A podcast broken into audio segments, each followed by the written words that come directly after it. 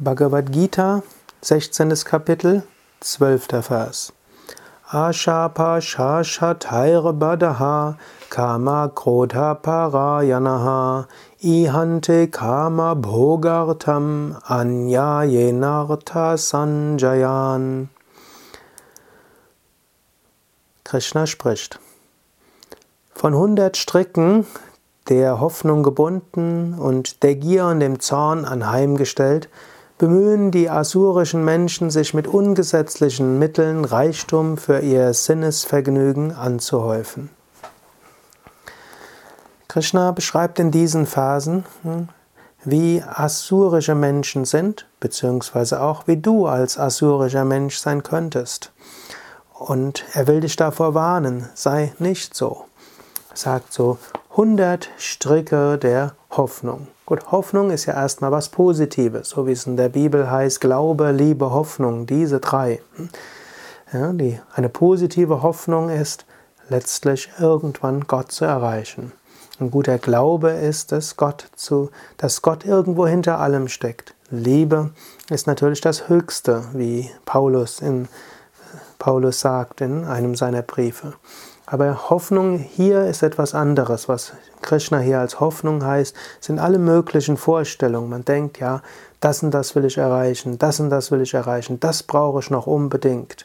Ein Mensch, der in dieser Form von Hoffnung ist, lebt nicht in der Gegenwart. Immer wieder denkt er, ja, das müsste ich noch erreichen, das kommt noch irgendwann. Und so wie sie irgendetwas erreicht haben, sofort wollen sie mehr. Hundert Stricke der Hoffnung und Menschen, die von hundert Stricken der Hoffnung gebunden sind, die leben in der Zukunft. Sie können nicht in der Gegenwart das Göttliche wahrnehmen. Der Gier und dem Zorn anheimgestellt. Gier, das brauche ich, das brauche ich, das brauche ich, das brauche ich und so weiter.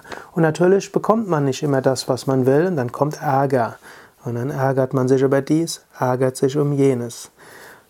Dann folgt schließlich auch ungesetzliche Mittel. Wenn man nicht mit gesetzlichen Mitteln hinkommt, kommt man zu ungesetzlichen Mitteln. Wobei, wenn Krishna über ungesetzliche Mittel spricht, ist das nicht nur das, was gegen die Rechtsordnung verstößt. Natürlich auch das. Und glücklicherweise leben wir ja in einem Rechtsstaat, wo Recht ist, was durchaus auch nach ethischen Prinzipien rechtmäßig ist. Es gab auch Zeiten, da war es anders, siehe das Dritte Reich oder auch andere Zeiten. Unser heutiger Rechtsstaat bemüht sich ja, die Grundethik, die auch die Grundlage hinter der Bhagavad Gita ist, in eine Gesetzausordnung hineinzubringen. Ob das immer in allen Fällen gelingt, ist eine andere Sache, aber mindestens auf, und man kann schon sagen, unsere Rechtsordnung ist auf der Ethik aufgebaut. Aber die was wenn Bhagavad Gita spricht von ungesetzlich, ist es nicht nur, was der Rechtsordnung entspricht, sondern die Ethik geht typischerweise noch weiter. Menschen, die ständig daran denken, dass sie das und das brauchen, die werden sich nicht an Gesetze halten und sie werden sich auch nicht an Ethik halten. Sie wollen Reichtum anhäufen für Sinnesvergnügen, für Macht, für Ansehen und so weiter. Achte darauf, dass du nicht hm, durch irgendwelche Vorstellungen und irgendwelche Gier plötzlich vom rechten Weg abkommst. Dass du nicht plötzlich denkst, ah, das brauche ich. Hm, und um das zu erreichen, dazu muss ich das und das tun. Immer dann, wenn du dich über etwas ärgerst, irgend, bist du irgendwo zu einem Sklaven geworden von irgendeiner Vorstellung, irgendeiner Gier. Und Immer dann, wenn du merkst, dass du mehr für dich brauchst, als du mit gerecht, rechtmäßigen ethischen Mitteln bekommen könntest, da bist du schon wieder auf einem Weg im Sinne von Asura, zum Unguten. Sura heißt ja das Gute, Asura heißt wörtlich das Ungute.